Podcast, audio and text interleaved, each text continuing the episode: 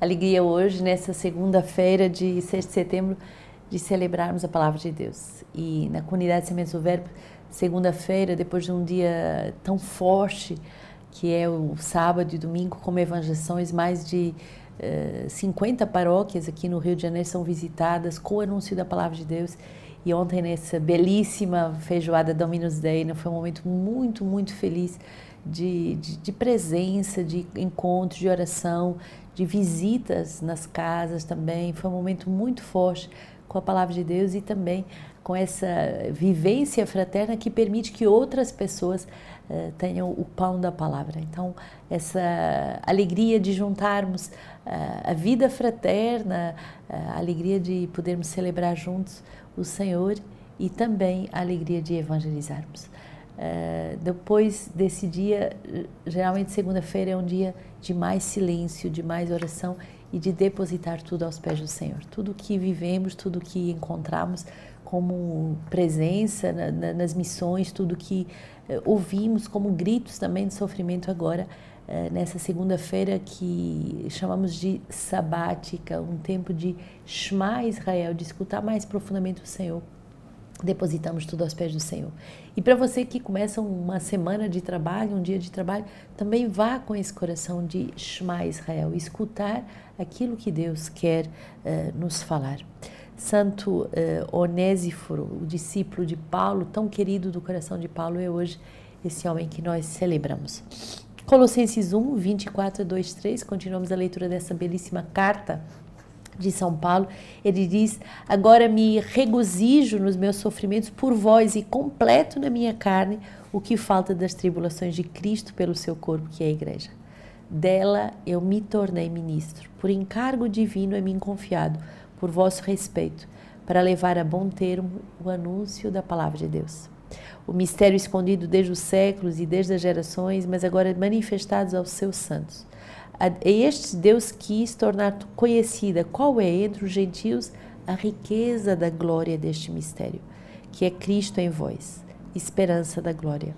Esse Cristo nós o anunciamos, advertindo os homens e instruindo-os em toda a sabedoria, a fim de apresentá-los todos perfeitos em Cristo. Por isso eu me esforço e luto, sustentado pela poderosa energia que me opera e quero que saibais como é grande a luta em que me empanho por vós e pelos da Laodiceia e por todos quantos não me conhecem pessoalmente, para que sejam confortados nos seus corações, unidos no amor e para que eles cheguem à riqueza da plenitude do entendimento e da compreensão do mistério de Deus, no qual se acham escondidos todos os tesouros da sabedoria e do conhecimento. Forte essa palavra de São Paulo aos Colossenses. Completo na minha carne o que falta às tribulações uh, do corpo de Cristo, que é a igreja. Não é a, a, Cristo que faltam tribulações, é ao corpo de Cristo, é à igreja de Cristo que faltam tribulações. E nós, aceitando sofrer os sofrimentos que ainda faltam, para completar justamente ainda aquilo que falta na evangelização, ir ao auxílio de missionários que já evangelizaram, ou então em regiões que nunca foram evangelizadas, para que a palavra possa chegar ao coração de todos. E chegando a palavra, olha o que São Paulo nos alerta: chega também a riqueza da plenitude do entendimento e da compreensão do mistério de Deus. Uma pessoa que é evangelizada, uma pessoa que tem acesso à palavra de Deus, ela vai ter a plenitude, ela vai ter acesso a plenitude do entendimento e da compreensão do mistério de Deus. Salmo 61, só em Deus a minha alma repousa. Só dele vem a minha esperança, só ele é minha rocha e minha salvação, a minha fortaleza. Jamais vacilarei. Confiai nele, ó povo, em qualquer tempo. Derramai vosso coração em sua presença, pois Deus é um abrigo para nós.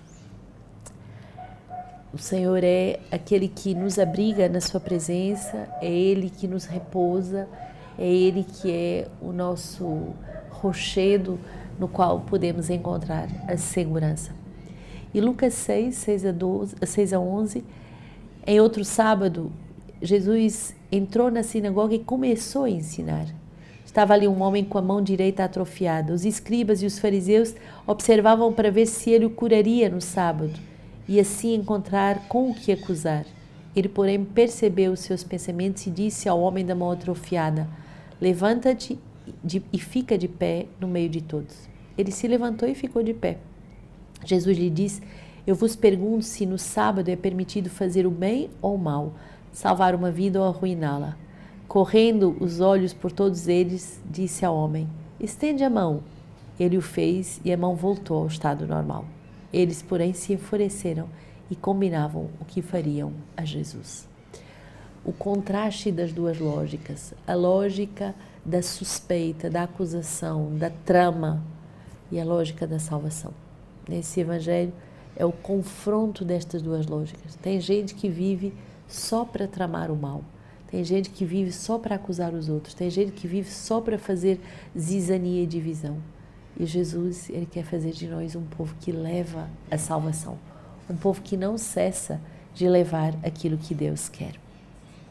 Santo Onésiforo, ele era discípulo uh, quando uh, Paulo ainda estava na sua prisão em Roma com Timóteo e ele vai uh, deixar a sua terra natal para seguir o apóstolo. Algumas fontes vão mesmo dizer que ele vai se tornar bispo e que foi batizado pelo próprio Paulo se tornando um evangelizador. Foi uh, martirizado também por São Porfírio. Então, uh, se você ainda não conhece uh, Onésiforo, pode uh, descobrir também. Como hoje palavra patrística São Leão Magno, que continua a comentar esse belíssimo caminho das bem-aventuranças, e ele vai nos falar hoje eh, do caminho dos pacíficos, aqueles que são unânimes no bem, uh, santamente concordes e receberão o nome dos filhos de Deus, co-herdeiros de Cristo, porque o amor de Deus e do próximo lhes obterão não mais sentir adversidades, não mais temer escândalo algum, mas terminado o combate de todas as tentações, repousarão na, na tranquila paz de Deus por nosso Senhor, que com o Pai e o Espírito Santo vive e reina pelos séculos dos séculos.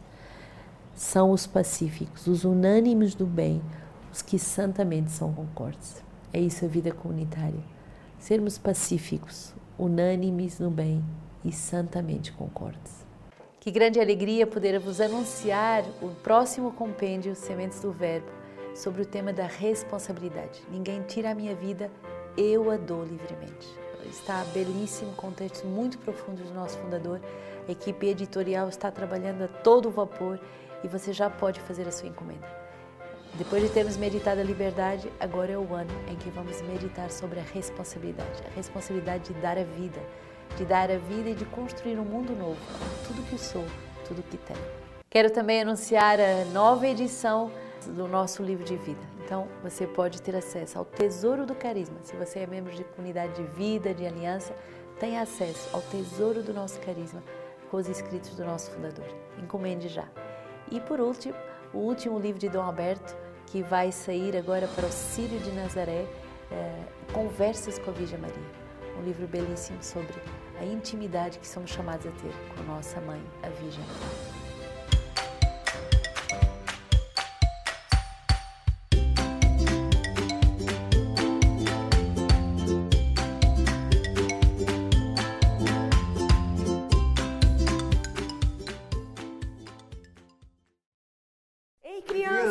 Olha não só. Não se esqueçam de adquirir Isso o seu. YouCat. Ó, se você ainda não tem, é só contactar o número que está aqui embaixo. Pede para o seu pai, para sua mãe ou para algum responsável da sua família. E ele vai estar entrando diretamente em contato conosco. Isso mesmo. Você vai receber aí na sua casa esse super livro de fé. E se você ainda quiser acompanhar esse momento de YouCat comigo e o João, é só entrar lá no YouTube, no nosso canal Sementes do Verbo, que a gente vai estar lá ensinando tudinho para vocês.